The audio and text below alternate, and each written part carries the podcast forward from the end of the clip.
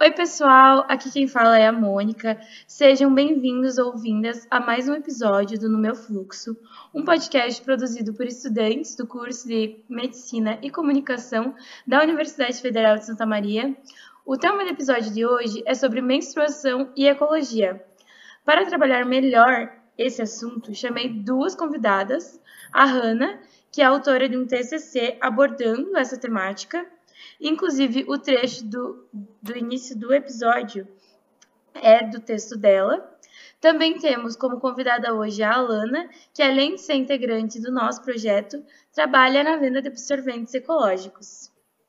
Olá, pessoal, eu sou a Hanna, muito prazer estar aqui, agradeço imensamente o convite das meninas. Tenho 20 anos de idade, sou formada em técnico de meio ambiente e estou fazendo graduação em Meio Ambiente e Recursos Hídricos pela FATEC Jacareí. Atualmente eu gerencio um Instagram chamado Ionieco, ione.eco, que fala sobre menstruação sustentável. Esse foi o projeto do meu TCC, mais especificamente o impacto dos absorventes descartáveis no meio ambiente. Olá, pessoal. Eu sou a Lana, tenho 26 anos. Eu sou estudante de Ciências Sociais da UFSM e sou empreendedora no ramo de absorventes ecológicos através do Instagram Ouro da Terra. Sempre que o assunto menstruação entra no foco, a gente logo pensa no plástico que é gerado, né? Em decorrência do uso. E não deixa de ser uma problemática super válida. Mas não trata-se apenas disso, né? Existem diversos compostos químicos presentes nos absorventes descartáveis, como, por exemplo, o propetileno, dioxinas, superabsorventes, géis adesivos. Com, esses nomes difíceis fica bem, fica bem complicado de entender em que isso afeta a gente. E eu gostaria de saber da Hanna uh, quais as consequências disso atualmente.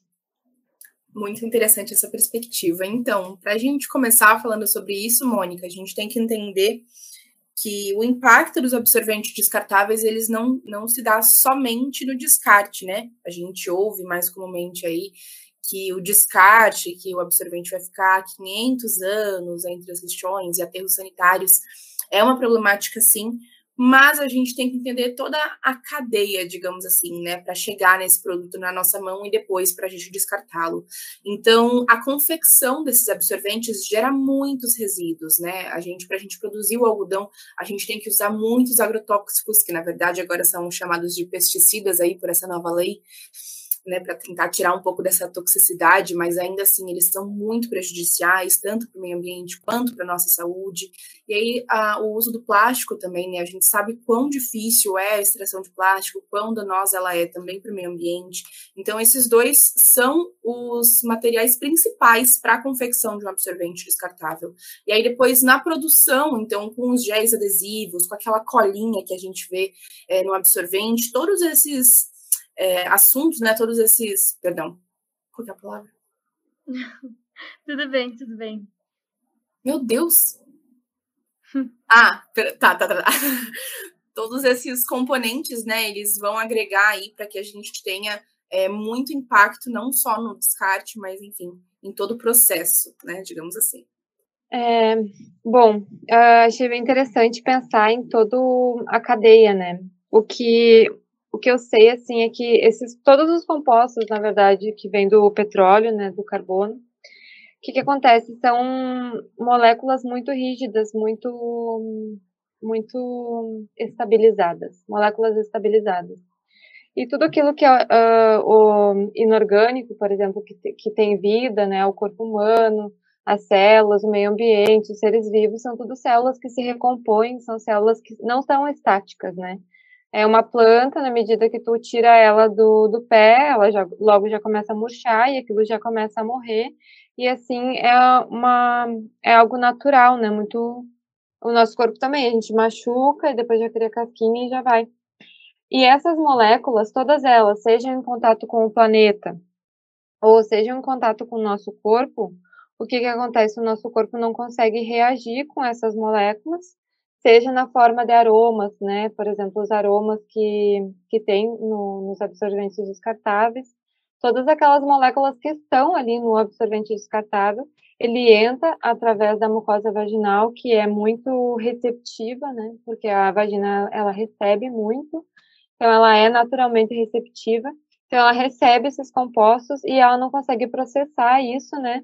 É, gerando uh, alergias, que a alergia é quando o corpo quer, né, colocar algo para fora, assim. E da mesma forma, isso acontece a nível global no sentido de que acontece isso na natureza, né? Então, acho que pensar na cadeia, como a Hanna falou, é pensar tudo isso que geram esses compostos que vêm através do petróleo, né? Que são uh, moléculas muito estáveis.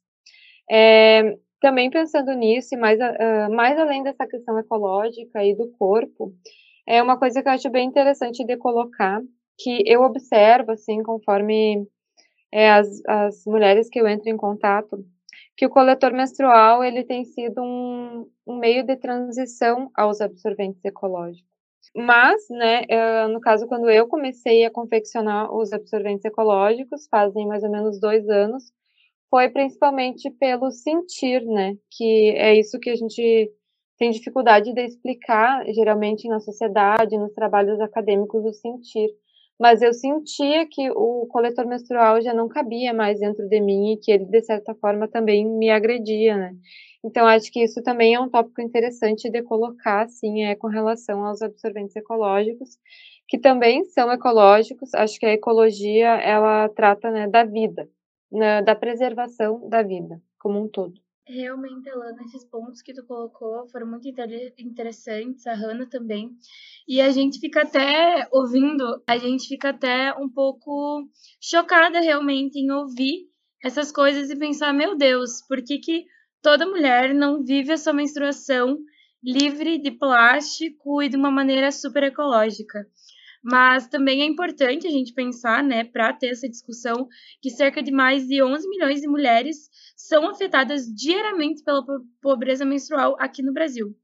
Esses dados eles são de uma pesquisa realizada em outubro de 2021 pela Johnson Johnson Consumer, Consumer Health, em parceria com o Instituto Kira e uh, Mosaic Lab. E pensando nesse tom social que o tema nos traz, né, eu queria saber de ti, Alana, Uh, quem é o público que compra os absorventes ecológicos? Quais os medos que as pessoas têm em relação a eles?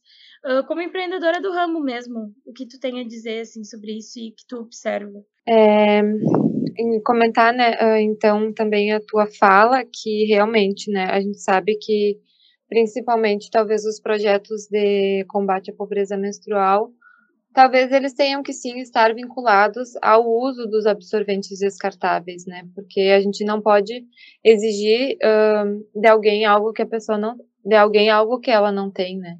A gente só pode, cada um dá aquilo que tem, ou seja, se eu não tenho nem para mim, como eu vou dar uma resposta ecológica para o planeta, né?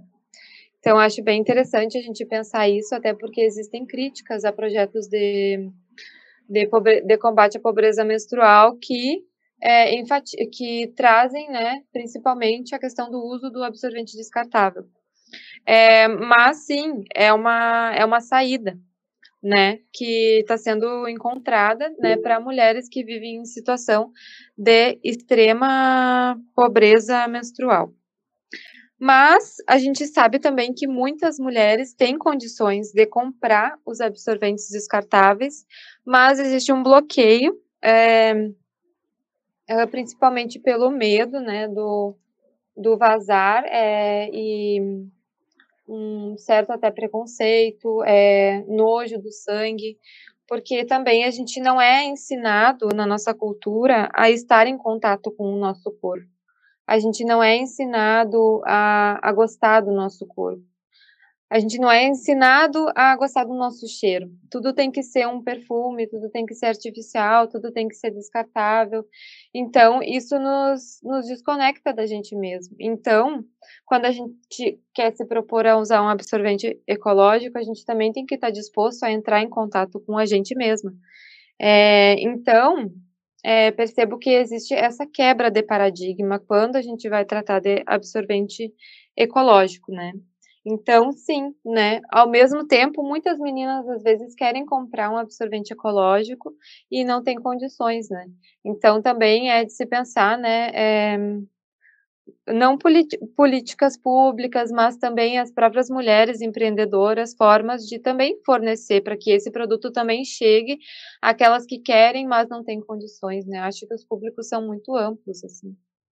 Só gostaria de acrescentar algo a falar da Lana, que inclusive representou bastante do que eu acho que a gente vive atualmente, né, quanto à menstruação no Brasil.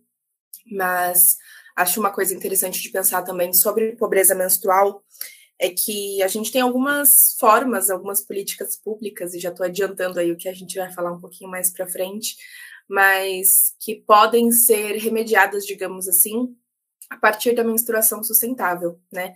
Então, eu não sei se vocês já ouviram falar, mas, por exemplo, é, a gente tem absorventes internos, aquele OB, de produtos biodegradáveis. Então, é, o plástico é feito de amido de milho, o algodão é orgânico, e por mais que ainda vá gerar um resíduo, que ele ainda vá parar ou nos lixões e nos, aterros, dependendo, né, é, do descarte, porque a gente também pode, por exemplo, compostar esses absorventes, mas esse é um outro papo, não é para agora.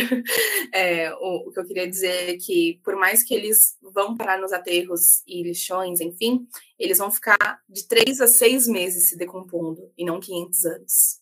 E este é, bioplástico de amido de milho, ele vai se decompor e não vai gerar microplástico, que é o pior tipo de plástico e o mais perigoso que a gente tem atualmente porque quando o plástico fica lá 500 anos se decompondo, depois desses 500 anos ele não vai sumir completamente da face da Terra. Ele ainda vai virar micropartículas que a gente não consegue ver a olho nu muitas das vezes, mas que ainda estão ali soltando as toxinas e fazendo muito mal para o meio ambiente.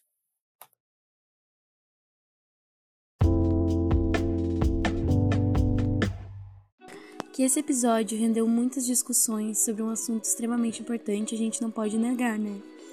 Mas enfim, ele vai ser dividido em duas partes para ficar melhor até para você ouvir e para a gente produzir ele. A gente agradece muito ao teu acesso e siga a gente nas redes sociais, arroba no meu fluxo, para apoiar o nosso projeto, seja de forma virtual ou com alguma doação.